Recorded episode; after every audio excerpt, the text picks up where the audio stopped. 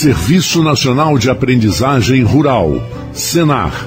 Nossa missão consiste em desenvolver ações de educação profissional e promoção social das pessoas do meio rural com o ATIG, que é o Programa de Assistência Técnica e Gerencial, contribuindo para a melhoria da qualidade de vida e para a ascensão social das pessoas e também ao desenvolvimento sustentável e socioeconômico do país. Asflucan, Associação Norte Fluminense dos Plantadores de Cana Estamos há 75 anos cuidando dos interesses do fornecedor de cana. Agro é cana. Agro é geração de emprego. Agro é desenvolvimento. Asflucan, a sua associação lutando por você. A partir de agora, Folha FM apresenta Folha Rural. Folha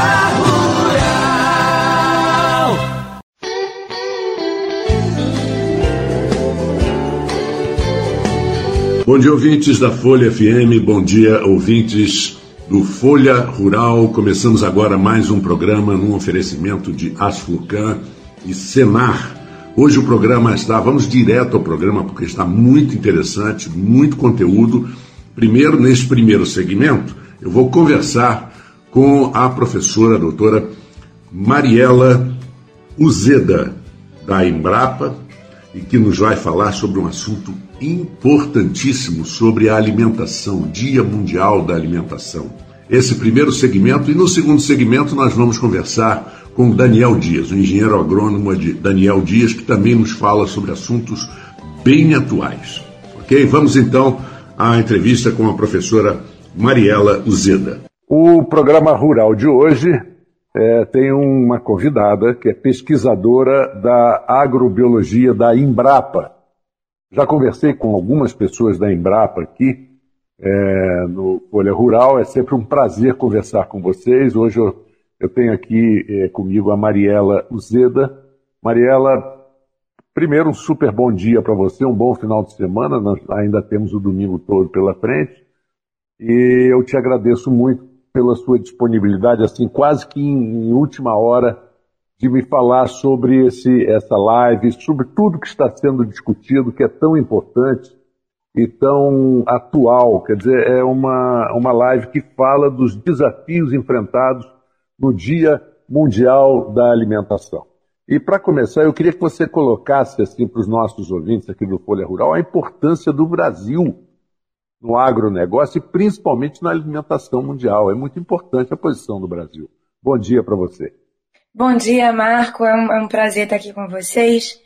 É, e assim, a gente é uma felicidade a gente ter sempre essa parceria para poder divulgar o máximo possível e levar para todas as pessoas as informações de uma maneira mais acessível possível. É, o, o, Brasil é, ele é, tem uma importância extremamente grande na alimentação mundial, não só em função é, do agronegócio e da produção de commodities, mas eu diria que principalmente é, do ponto de vista da sua biodiversidade, por incrível que pareça. Eu acho que nós temos uma importância potencial, inclusive, que ainda sequer foi explorada. Né? A gente tem, é, a gente está aí se deparando com todos os, os problemas do aquecimento global e a biodiversidade brasileira guarda em si é, muitas respostas para isso, né? Então eu acho que o Brasil hoje ele atua é, como fornecedor de commodities para o mundo todo, mas eu acho que a gente guarda ainda uma grande vastidão a ser explorada do ponto de vista da alimentação, inclusive, que é a nossa biodiversidade, que a gente ainda conhece muito pouco. É verdade, é verdade. E, e nós sempre temos aqui também, é, conversando conosco aqui no programa, profissionais da UENF, não só da área de fruticultura, que aliás o nosso secretário de Agricultura aqui de Campos do Goitacás, professor Almir Júnior, é especialista em fruticultura, mas nós conversamos aqui sempre com o pessoal da carnicicultura, da piscicultura de uma maneira geral, de todo, tudo que o que a, que a água, né, o mar e, a, e, as lagoas podem, os rios podem nos trazer de alimentos, é, não pasto, né, a parte pecuária mesmo, e sempre é, se observando uma lei, a legislação brasileira que é muito rígida. Legislação brasileira é extremamente rígida. O Brasil é muito pouco devastado, diga-se de passagem, né? Comparação com alguns países mais ou menos do tamanho do Brasil, o Brasil ainda tem muito, como você falou, muita área para explorar sem, sem devastar. É, eu acho que na verdade a gente precisa também aprender a agregar valor à nossa floresta em pé, né? Quando eu falo da nossa biodiversidade é porque a gente tem aí, como você mesmo disse, um elenco de frutíferas que são nativas, que são muito pouco exploradas, né? A gente tem na Mata Atlântica uma imensidão de frutíferas que jamais passaram por é, nenhum tipo de, é, de leitura de código genético, né, para aproveitar mais dessas plantas. Além disso, a gente tem também é, plantas que são, digamos assim, muito rústicas, que são as plantas alimentícias não convencionais, que são matos, né? A gente uhum. tem a taioba, a gente tem a trapoeraba, a gente tem aí uma infinidade de plantas a própria Hora Pronobis, que são yeah. plantas de uma rusticidade muito grande e que, que se mostram muito aptas a responderem a essas mudanças climáticas, a períodos de maior estiagem, de, de muito mais elevada temperatura e que têm índices proteicos extremamente elevados, né? Então, a hora Pronobis chamam até da, a carne de quem não tem dinheiro para comprar carne. Carne do pobre, exato. Carne do pobre, que tem uma, uma quantidade. Nós, eu, eu, até em casa tenho, ganhei do pessoal daqui da escola agrícola, e uhum. ela se reproduz de uma forma maravilhosa. Exatamente. E é uma delícia, diga-se de E saborosa, exato. Então, assim, na verdade, a nossa legislação, ela não nos impede de explorar nada disso. É, uhum. e, e a gente precisa, na verdade, abraçar um pouco esses sabores brasileiros, né? E entender que essa é um potencial enorme para que a gente consiga é, é, sair dessa situação de crise que a gente se encontra, né? É verdade. E você, quando fala dos nossos sabores, grandes chefes internacionais e brasileiros falam disso. O brasileiro acaba não sabendo explorar os seus valores, as suas, é, suas plantas, suas ervas, seus frutos. Né? O Ora Pronobis é o melhor exemplo. De repente, há um ano para cá, começaram a falar. Ninguém falava nisso há dois, três anos atrás. Eu nunca tinha ouvido falar. É, na verdade, Agora, são plantas muito pouco divulgadas que muitas vezes estão muito é, circunstanciadas em, em, culturas localizadas, né? Em culturas muito tradicionais. Que, e essas culturas, é, diga-se de passagem, Marcos, assim, a, a pesquisa tem ainda um trabalho enorme para fazer, né? É, do ponto de vista da biodiversidade brasileira e alimentação. A gente tem muito para descobrir e a gente precisa muito da ajuda da agricultura familiar e dos povos tradicionais para isso. Porque uhum. são essas, é, é, essas comunidades é, com maior tradição é, de proximidade né, com essa biodiversidade que de fato podem municiar a pesquisa para a gente começar é, a explorar isso de uma maneira mais, é, digamos assim, de uma maneira mais sistemática, né? Produzindo, é, divulgando. E quando você fala na, na no pequeno produtor, é, é, eu outro dia discutia, com, discutia no sentido de discussão é, para evoluir, né, para adicionar, não no, no, era discussão, não era agressão, né? Não era agressão, era discussão. Exatamente sobre a importância, por exemplo, da, da tecnologia, né, da, principalmente na parte de internet, para localidades onde você tem 300, 400, 500 pequenos produtores que individualmente não podem arcar com os custos dessa tecnologia, mas em grupo podem. E essa tecnologia vai fazer com que esse produto deles, que às vezes é desconhecido, possa as pessoas terem mais acesso. Isso eu acho fundamental. Tratar a sua pequena propriedade, mesmo que a família, como empresa. Exato. Vamos, vamos trabalhar como empresa. Na verdade, a gente precisa, e aí eu acho que isso é uma coisa que a gente demanda de um esforço é, também é, do governo, um esforço público, inclusive para valorizar um pouco mais essa cultura. Infelizmente, a gente tem uma propaganda muito grande da carne, eu não tenho nada contra a carne, é, mas as pessoas valorizam demais algumas, alguns alimentos que, que o Brasil já tem tradição de consumo, né? E esquece de, de valorizar um pouco esse outro lado, que é. pode ser uma alternativa maravilhosa. Você mesmo falava, olha, descobri a hora Pronobis há, há um ano atrás e é um sabor maravilhoso. Exato. Então a gente precisa, na verdade, estar tá mais atento, né, a, a oportunidades que estão aí é, nossa mão, na verdade. Sabe, sabe, uma coisa que aconteceu comigo, o, Mariela, que foi muito curioso. Eu estava nos Estados Unidos, na Flórida, na cidade de Miami Beach, e eu passava assim, andando, caminhando, numa rua muito famosa ali que chama Washington, Avenida, Avenida Washington. E eu vi uma cerca viva de um, de um prédio. Quando eu olhei de perto, era pitanga. Aí eu peguei uma, umas pitangas lindas, quando elas começam a ficar quase pretas, né, que elas ficam docinhas. Eu tirei uma, eu fui tirando assim, peguei um, a mão, a, a mão e fui comendo. Aí uma senhorazinha, aquela bem típica americana, falou assim: Olha, não come isso não, é veneno. Aí eu falei: Olha só, que não conhece esse veneno. Esse veneno é muito bom. Chama-se então, pitanga. É uma fruta você silvestre. Ver. E assim, e a gente está passando por um processo, Marcos, que essa biodiversidade pode vir ajudar em muitos sentidos, né? Uhum. A, a gente está passando por uma, uma fase, uma, uma era que ah, os ecólogos têm chamado de antropoceno. É um momento em que o homem, a ação do homem é determinante sobre a Terra, né? E, e infelizmente a ação do homem tem causado vários fenômenos de extinção em massa. E eu estava ah, e, e uma das coisas que a gente vem é, sofrendo bastante agora e, e os autores estão chamando é, é do, na verdade, é do holocausto dos insetos, né? A gente vem passando por uma perda em massa de insetos.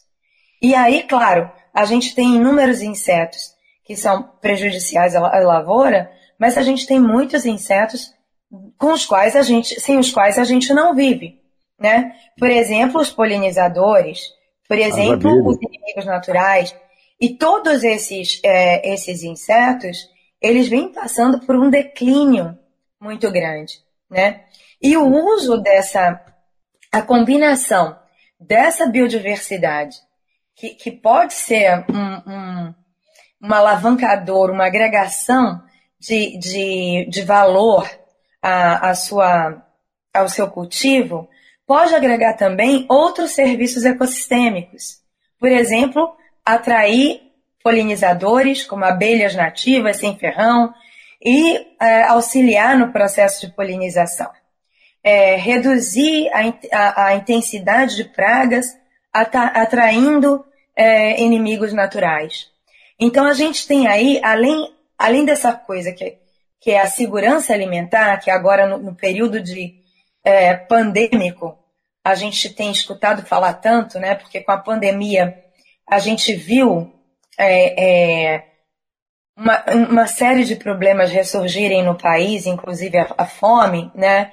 A fome de uma maneira muito mais é, intensificada.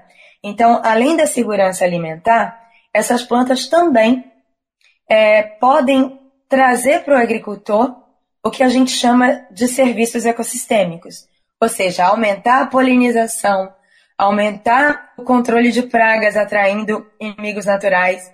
Então a gente tem aí uma série, é como se fosse um efeito cascata de efeitos benéficos, simplesmente com a inserção dessas plantas nos sistemas de cultivo. É verdade. Você falou, e eu consegui tirar da minha cabeça desde que você falou, o, o, o ser humano talvez seja o maior predador de tudo.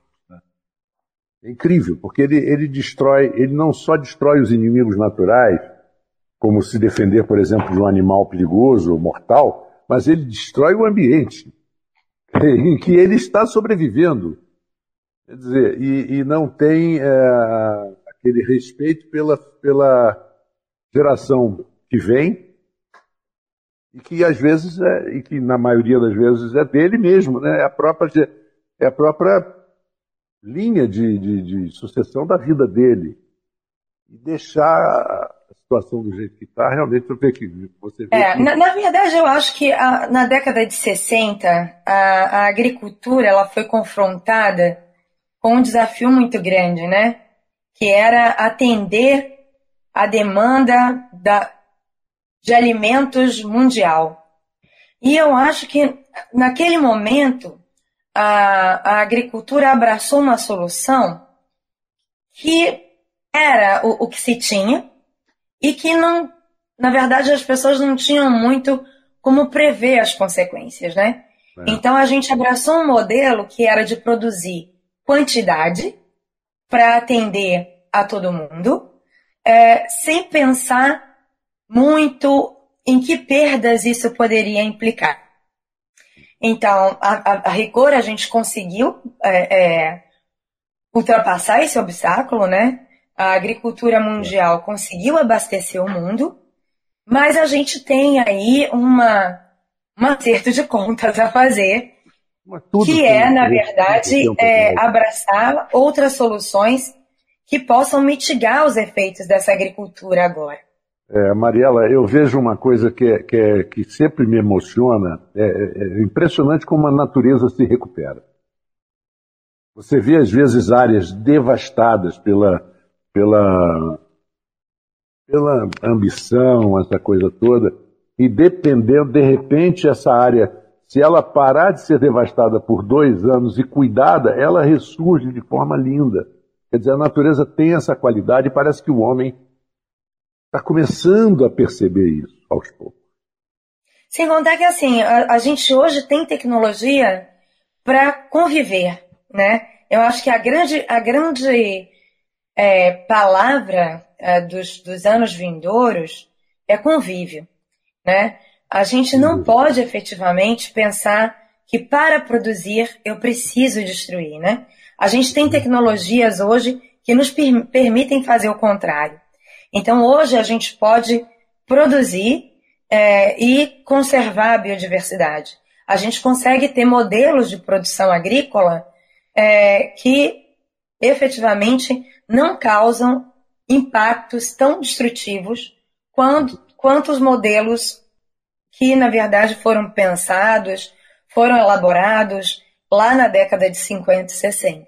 É isso, a gente tem outros instrumentos e, e outra visão né, para elaborar saídas é, para, enfim, que, que, nos tire dessa saia justa que estamos vivendo, né, de é crise é climática, de crise de, de biodiversidade. Eu gostei muito de uma frase que veio no, quando o pessoal da Embrapa me passou é, os seus dados, que eu achei interessantíssimo, foi você falando que estamos desvalorizando tanto o conhecimento local que hoje se estabeleceu um rótulo para comida, comida de pobre e comida de rico. Eu achei ótimo. É, Quando, na verdade, alguns grandes chefes, vocês estão enganados, é o contrário. Precisamos desmistificar isso. Precisamos Infelizmente, desmistificar. A, gente tem aí uma, uma massificação, né? Então uhum. a gente tem muita propaganda em cima de um perfil de, de alimento, e é isso que eu falei, a carne, os ultraprocessados, que estão sempre na televisão, e a rigor, se você vai conversar com, com o agricultor, é, eu costumo trabalhar muito com os agricultores, eu faço pesquisa participativa, e, e muitas dessas comidas que a gente está falando aqui, a rigor, são vistas como mato, né? Uhum. Então a gente, é, eu chegava, eu chego para conversar com os agricultores e começo a perguntar para eles para que, que ele usa uma coisa, outra, e essa é sempre a primeira, a primeira questão que, que me é posta. Mas, Mariela, isso é mato, isso é comida de pobre, por que, que você quer saber disso? Né? Então eu acho que existe efetivamente um, um houve ao longo dos anos né, uma, uma desvalorização tão grande desse conhecimento e uma promoção tão grande, principalmente dos ultraprocessados, que a gente precisa resgatar esse arsenal de, de espécies que está aí e que vai ser uma ferramenta maravilhosa para a gente lidar com, com tudo que a gente está vivendo, né? Com períodos de seca prolongados, é, com desequilíbrios ambientais, porque efetivamente são plantas muito resistentes. Olha, Mariela, foi um prazer conversar com você, né? O, o, a Folha Rural, o programa Folha Rural está à sua disposição. Todo e qualquer trabalho live que vocês quiserem divulgar, nós estamos aqui à sua disposição. Pra, nem que seja para dar, dar uma passadinha e dar um toque. Olha, semana que vem vai ter isso. Porque é muito importante que a gente aprenda isso. Né? Algumas pessoas, outro dia eu estava vendo exatamente um programa com aquele Alex Atala de São Paulo, aquele chefe, ele falou assim: Meu Deus, como eu aproveito. Eu viajo para a Amazônia, eu aprendo, vou, vou no, no, numa reserva, aprendo temperos, eu trago para o meu restaurante, as pessoas não sabem nem o que estão comendo, só acham uma delícia. E pagam caro não, por é, isso. É, então, a pesquisa também tem um, tem um dever a cumprir claro. aí grande, né? E a gente precisa, na verdade, é, ser mais é, estimulado até a, a olhar para isso. Né? Nós temos Eu te agradeço muito, aberto. Marcos. Eu te agradeço muito a, a, a, sua, enfim, a sua acolhida e a gente também está sempre à, à disposição para atender aos chamados. Desejo a vocês todos do, da Embrapa, principalmente aí a turma de Seropédica, um sucesso no trabalho e fala mais uma vez, vocês estão aqui, são nossos convidados eternos aqui no programa Folha Rural. Grande abraço para você, um bom final de domingo e parabéns pelo live, parabéns pelo evento. Obrigada, idem para você. Um bom domingo, um bom domingo a todos que estão nos escutando. Bom dia, Marco Antônio. Bom dia a todos os seus ouvintes. Também, porque não, a gente tem dito web telespectadores, vídeo espectadores, é, WhatsApp espectadores. Sabemos hoje que o que você faz tão bem feito aí na Folha FM 98,3 é, viaja pelas mais diferentes plataformas, né? E então a gente tem que dar um bom dia multifacetado. É uma honra para mim mais uma vez estar participando do seu programa. Você é sempre muito atencioso com os meus estudos, com o meu conteúdo, com a minha consultoria. É, e hoje, para abordar esse tema que muito bem você colocou é, e que me deixa até de uma certa forma é, esperançoso eu sempre fui, Marco Antônio. Eu sempre fui uma pessoa otimista e acredito que as nossas energias as nossas palavras têm muito poder de contaminação ao nosso redor. Contaminação no, no, no mais puro e bom sentido da palavra. A gente estando pensando positivo e, e proferindo palavras é, de, de, prosperidade, de, de, de pujança, a gente atrai as coisas boas, né? E esse tema que você abordou, é, curiosamente, nessa última semana eu tenho sido bastante acionado é, por, por muitas questões, tanto por, por é, encaminhamento via e-mail, por telefone, por consulta de clientes, que é sobre a CPR Verde. Eu tenho para mim que nós estamos num divisor de águas, o, o, o, Marco Antônio e os ouvintes da Folha FM. Eu acho que eu queria muita atenção de vocês a essa minha reflexão é, sobre o que está acontecendo, porque definitivamente eu acho que a gente entra para um novo patamar, é, não só da história, mas também do propriamente dito de negócios, de, de, de rentabilidade, de é, monetização é, do setor é, ambiental, que tem tudo para colocar uma pá de cal nesse, nesse, nesse clima horrível que a gente tem vivido nos últimos anos entre a sociedade civil e o agro, e no meio do caminho, uma casta que deixou de ser uma casta ativista e passou a ser uma casta espúria, uma casta, é, como eu posso te dizer, acharcadora, chantageadora,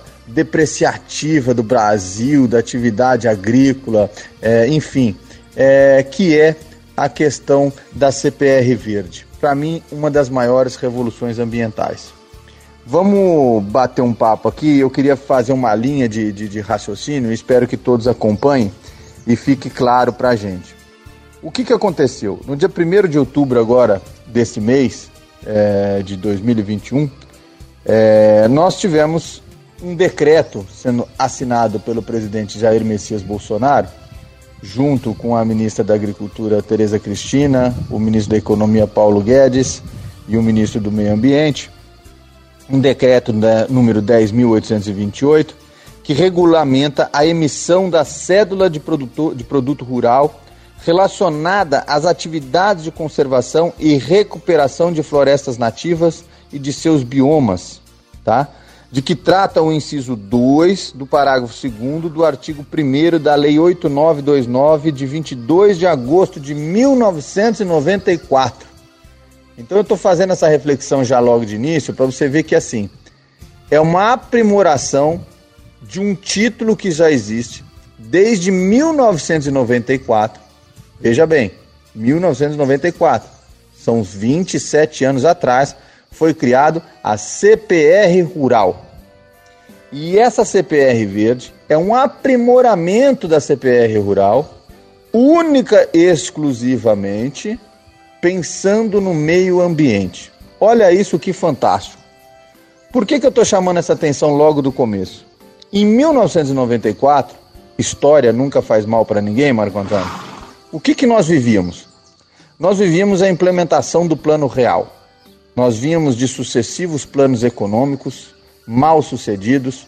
Nós não podemos esquecer do confisco das nossas poupanças pelo governo Collor, plano Verão, plano Bresser, plano cruzado, plano cruzado novo, plano não sei o que lá, plano ABC, Zélia Cardoso de Mello, aquele inferno todo, inflação acima de 100% ao mês. É, nós tínhamos aí remarcação de preços diariamente e tudo mais. O Brasil vivia um caos, um caos. E aí, o então presidente Itamar Franco nomeia Fernando Henrique o ministro da Economia e o Fernando Henrique teve todas as, as, as, as chances políticas de estabelecer um novo plano econômico para reestruturar a economia brasileira. E dentro dessa reestruturação de economia brasileira, foram identificadas algumas oportunidades para que o Brasil definitivamente é, entrasse numa rota de ascensão e de, um, e de um crescimento sustentável a longo prazo, com estabilização da moeda, com estabilização do controle da inflação, com aumento de renda per capita, com aumento de renda do brasileiro, com aumento do poder de consumo, enfim, todas as premissas de uma economia que fazem é, a sociedade é, conseguir aquilo que ela deseja, que é melhorar cada dia mais de vida. E dentre essas prioridades foi elencada a agricultura como a principal vocação do país. Em 1994, hein, gente? Veja bem. E aí, o que, que tinha de problema na economia e na agricultura, propriamente dito? Em virtude desses grandes cataclismas econômicos que a gente viveu na década de 80, começo da década de 90, nós tínhamos uma dívida acumulada do setor, do setor, em torno de 70 bilhões de reais.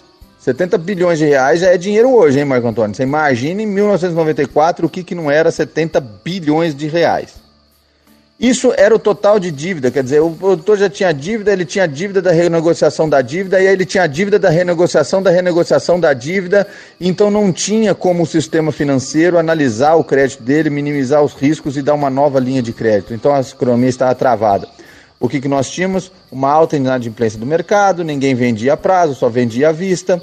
Nós tínhamos uma, uma, uma, uma produção é, total nacional de pouco mais de 70 milhões de toneladas entre todos os cereais, todas as fibras, todos os grãos. É, nós éramos importador de alimento, veja bem, nós éramos importador de alimento no início do Plano Real, né? E aí o Fernando Henrique nomeia uma equipe e aí que entra um pouco da minha, da minha, do meu orgulho, da minha, da minha paixão, que se chama Guilherme Dias, meu pai, é, que foi nomeado secretário de Política Agrícola na época, com a incumbência de resolver este problema.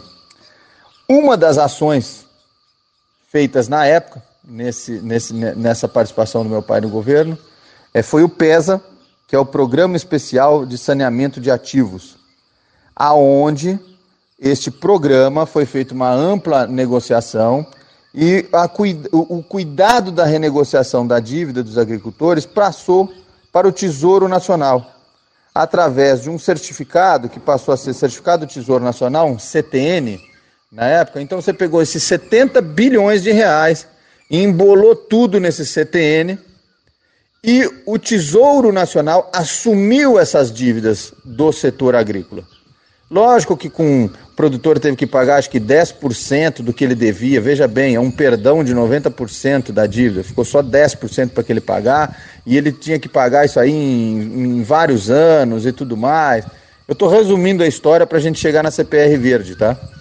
É, e aí o que, que acontece? Quando você enxuga toda essa dívida e dá ao produtor rural o reconhecimento da pujança e da extrema necessidade do setor se reerguer, é um perdão. E não tem nada mais divino do que o perdão. E aí começa uma nova é, desafio. Como financiar a próxima safra se nós estamos dando ao produtor rural, ao setor agro, um perdão de 70 bilhões de reais. Fica uma coisa meio antagônica, né? Porque você tinha na época vários setores à míngua em função desse problema catastrófico de um país que não soube cuidar da sua economia durante quase uma década, uma década e meia, e brincou muitas vezes de implementar planos econômicos mirabolantes, confiscos e tudo mais com a população também não existia um clima para novos, novos e, e, e, e multifacetados programas é, econômicos. Aí chegamos na CPR. A CPR era um título agrícola que estava em estudo e análise para ser implementado há muitos anos. Há pelo menos uns cinco ou seis anos a CPR estava pronta na gaveta, tri, é, é, tritubiano por vários por várias câmeras, por vários é, ministérios, por vários analistas e não era nunca implementado. Inclusive apareceram vários pais da CPR. Você sabe que filho famoso, né, Marco Antônio? Sempre tem pai, né? É, aparece 500 pais, né? É, e muita gente se, se nomeou como o, o, o, pai da CPR, não sei o que. Meu pai, que tinha negociado o PESA, tomou conhecimento da CPR. Na verdade, ele já conhecia a CPR é, mas também nunca tinha analisado a fundo. Na verdade, quem tinha esse CPR no, no, no, no bolso e quem foi o verdadeiro idealizador chamava-se Bob Coutinho, um operador do mercado, funcionário de carreira do Banco do Brasil.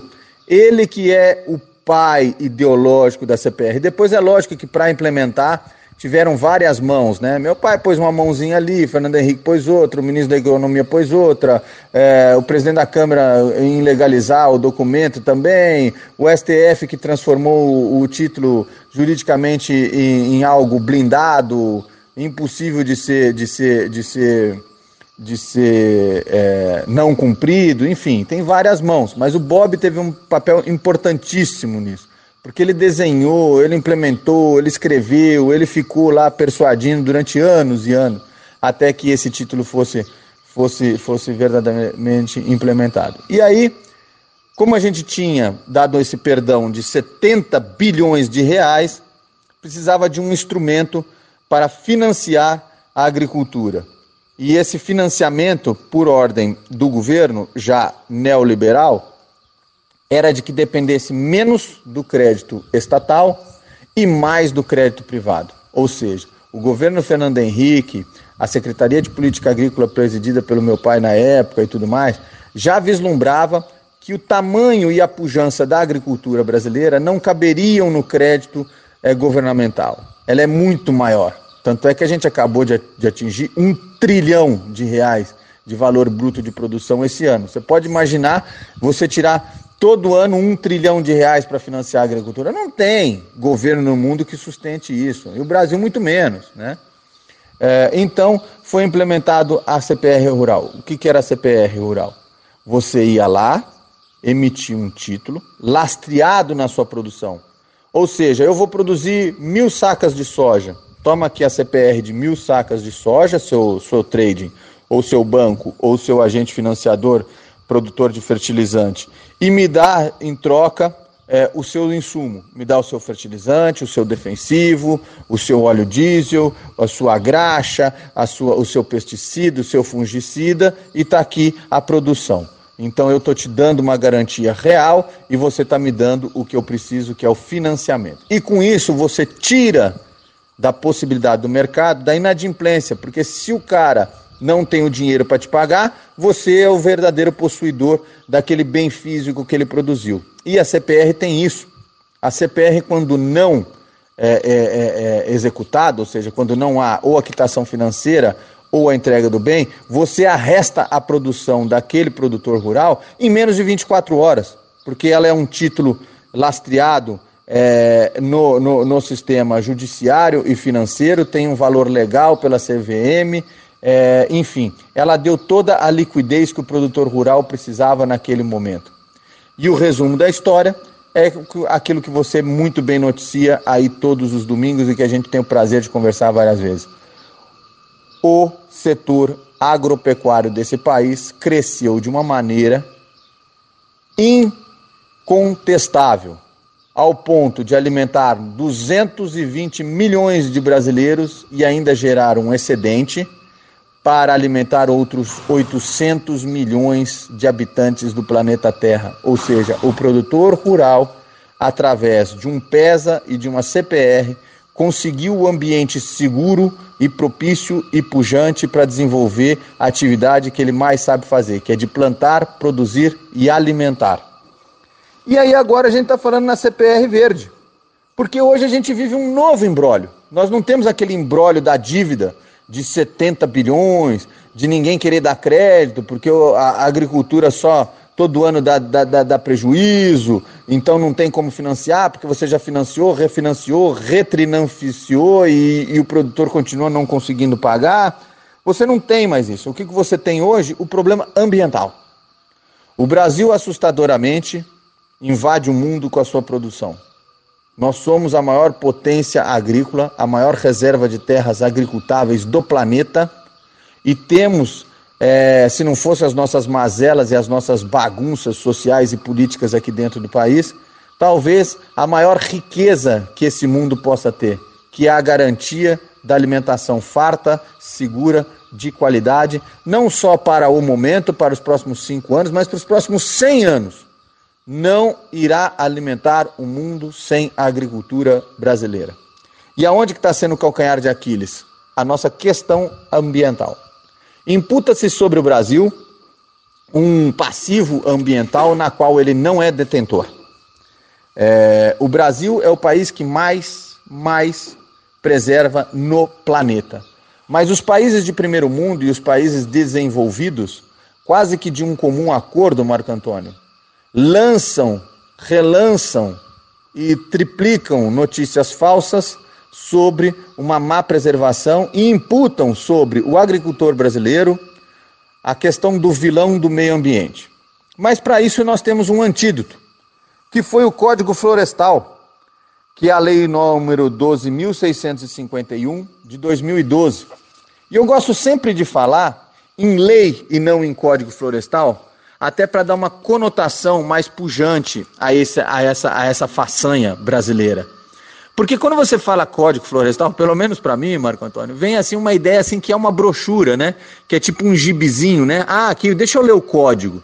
Aí você lê lá o código. Não, demastar, não dema, de, de, é, desmatar, não é, proteger as matas ciliares, é, não desmatar em volta de uma nascente de água. Parece que é um, uma cartilha, né? Uma coisa assim, xoxa, chula, né? Não, mas é uma lei.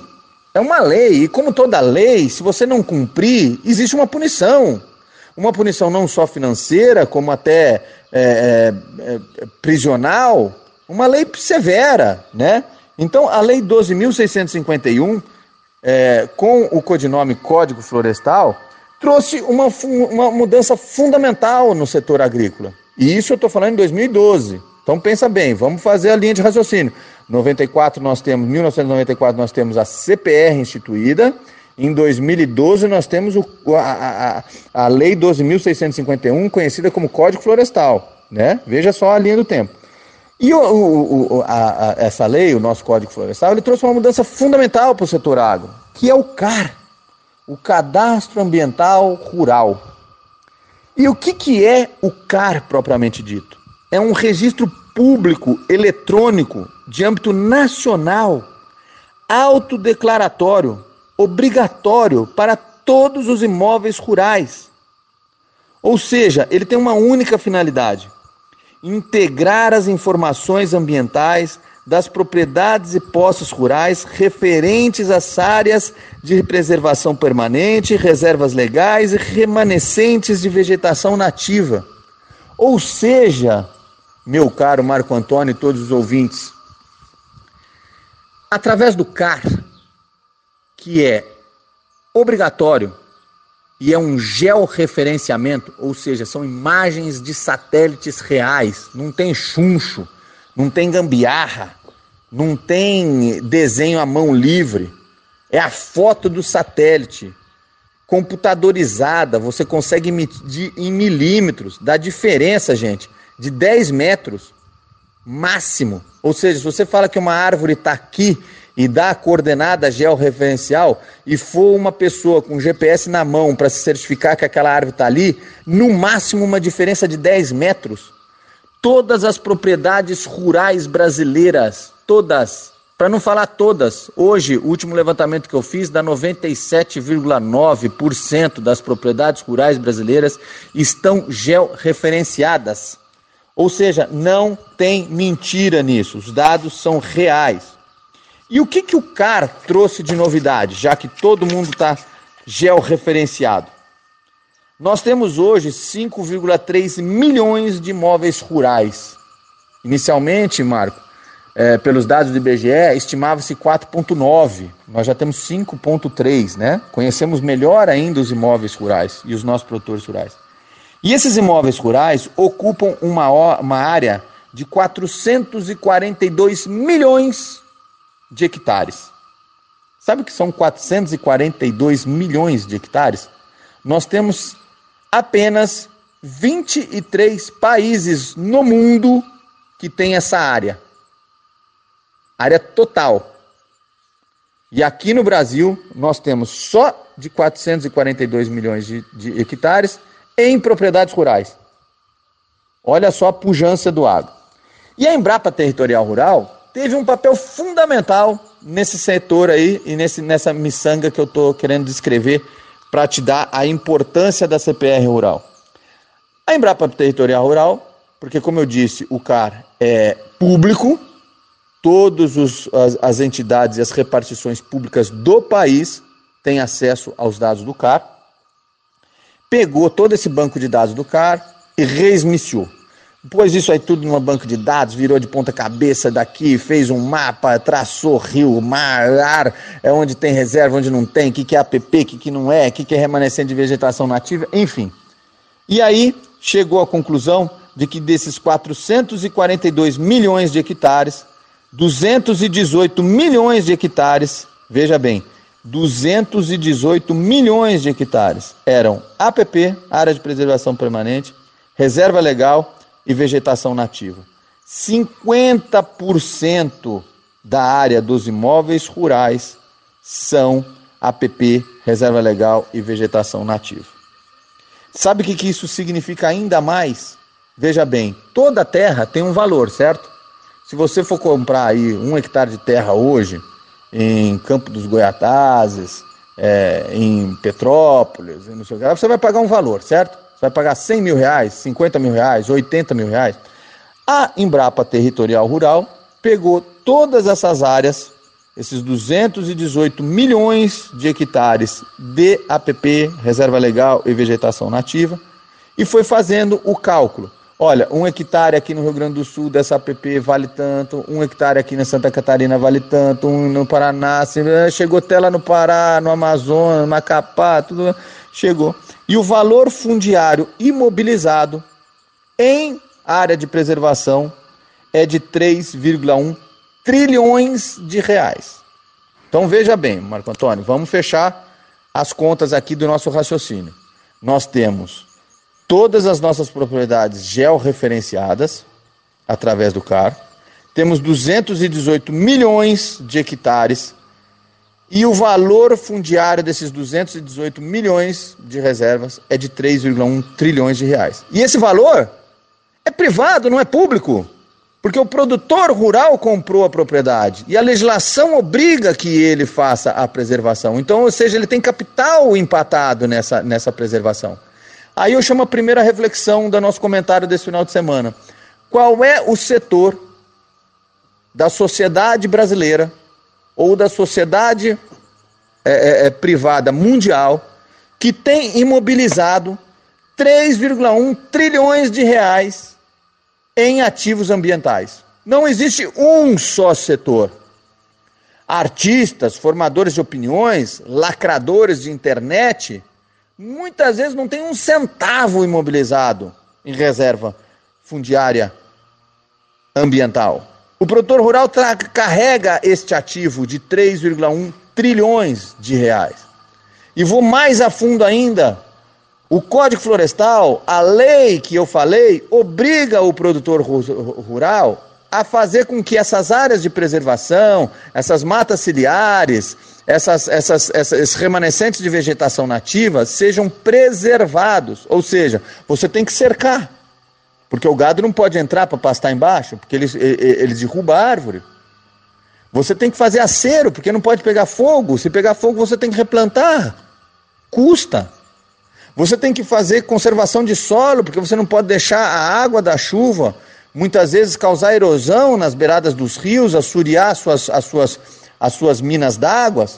Isso tem um custo, gente. E a própria Embrapa Territorial Rural levantou esses custos.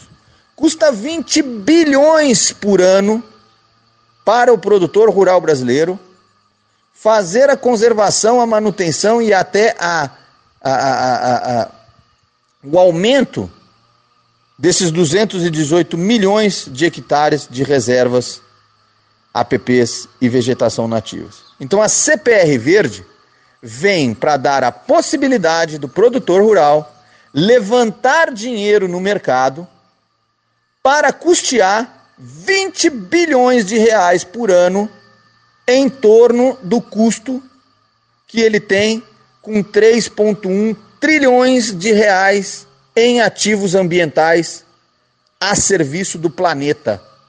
Então dá para você ter uma noção, Marco, do quanto é revolucionário o decreto que o presidente assinou no dia 1 de outubro, chamado de CPR Verde, para a questão ambiental. E só para finalizar aqui, que é a pergunta que eu mais tenho recebido essa semana, é como vai ser a comercialização da CPR Verde. Em primeiro momento, e de forma reduzida, eu quero deixar bem claro que eu já estou em trabalhos avançados junto a um grande escritório de advocacia, esminuciando todas as, as possibilidades e fazendo uma cartilha de como vir a ser um emissor de CPR verde, porque não adianta você emitir e pegar o dinheiro porque você tem uma contrapartida né? E aí você pode até estar tá cometendo um crime em estar tá arrecadando dinheiro, levantando dinheiro e não estar tá entregando aquilo que a obrigação desse título te, te, te, te, te, te, te obriga, né? Então, assim, só fica autorizada a emissão de CPR verde sete casos, tá? Você tem que ter obrigatoriamente é, uma redução de emissão de gás estufa nas suas atividades, manutenção ou aumento do estoque de carbono florestal, redução do desmatamento e da degradação nativa, conservação da biodiversidade, conservação dos recursos hídricos, conservação do céu, dos solos e outros benefícios ecossistêmicos. Ou seja, se você pegar esses sete itens que são alicerçados para a autorização da emissão da CPR verde, todos os sete se enquadram na atividade agrícola. Agropecuária, agropastoril, silvipastoril, como você quer que chame. E o que eu quero dizer é o seguinte: estas áreas que se enquadram nos sete itens acima, isolados ou múltiplos, são convertidas em UCS, que é a unidade de crédito de sustentabilidade. E é a unidade de crédito de sustentabilidade que é comercializada através da CPR. E cada unidade de crédito de sustentabilidade equivale a uma tonelada de carbono estocada. Então dá para você ter uma ideia, e os nossos ouvintes, que não é uma coisa simples. Não é assim, ah, eu tenho lá minha mata, tá aqui a CPR, toma, compra, não sei o que lá. Não. Nós vamos ter que fazer um levantamento, nós vamos ter que fazer um laudo, nós vamos ter que ver o quanto de área que você tem, o quanto que você está preservando, o quanto de tonelada de carbono aquilo representa, porque não é crédito de carbono. O crédito de carbono que a gente conversou e, e foi muito bem falado durante os últimos 5, 10 anos, é gerado a partir de corte nas emissões a partir de um determinado momento. As UCS são mensuradas pela preservação já existente. Dá para você ter uma ideia da diferença, Marco? Por exemplo, quando você fala uso e conservação de solo, né? Isso é uma premissa para emissão de, de, de, de, emissão de CPR verde. Vai entrar aí o plantio direto. Porque o plantio direto, você não precisa gradear, você não precisa arar, você não está usando o trator, você não está emitindo carbono. A gente precisa fazer essas contas de quantos hectares você tem de plantio direto e quanto significa em estoque de carbono. Você está vendo como é que a dimensão é um pouco maior, Marco Antônio? É, por exemplo, pasto. Dependendo da altura do seu pasto, é nativo ou é cultivado? Pasto sequestra carbono, é uma planta, né? Ele respira gás carbônico e expira oxigênio. Ele é um vegetal, então ele sequestra. Mas o pasto, ele é pastoreado, ele tem uma diminuição da sua massa à medida que você põe o quanto que é essa, é, é, é, essa equalização entre o que sequestra e o que emite? Isso também pode gerar uma, uma CPE. Cana-de-açúcar, muito importante aí para o seu estado. A cana-de-açúcar ela fica durante 10 meses, 11 meses no campo, sequestrando carbono. Aí você tem a colheita, colheita mecanizada, não é mais colheita queimada. Qual que é essa equiparação entre o que ela sequestrou e o que ela consumiu no momento da colheita? Vai gerar uma CPR. Você entendeu? Então, assim, eu estou fazendo esse estudo e vou estar tá, é, em breve tendo todas essas respostas, inclusive podendo assessorar o produtor rural em fazer a sua emissão e até a sua negociação da CPR, porque isso vai trazer obrigações para você como produtor rural. Não se esqueça disso, não pense que é só colocar dinheiro no bolso. Nós vamos ter que ter uma certificação, nós vamos ter uma emissão de laudos anuais, semestrais, trimestrais, para ver que você está performando e tudo mais, até que inspire aquele dado, aquele tempo de validade da CPR verde para que você possa recomercializá-la ela novamente, você entendeu? Então, enfim, Marco Antônio, eu acho que eu já me estendi demais aqui, acho que você deve estar até bravo comigo, você me perdoa, mas é que o assunto, além de importante, é revolucionário. Neste sentido, porque o país que mais preserva no planeta, a classe agrícola, que tem 3,1 trilhões de reais empatados em ativos ambientais, a classe agrícola que desembolsa todo ano 20 bilhões de reais preservando esse ativo, tem agora uma única possibilidade, que é lastreada pelo título que salvou a agricultura em 1994, a CPR, em emitir um título que possa remunerá-lo pelo serviço de preservação do planeta e da humanidade garantindo ainda o fornecimento de alimento.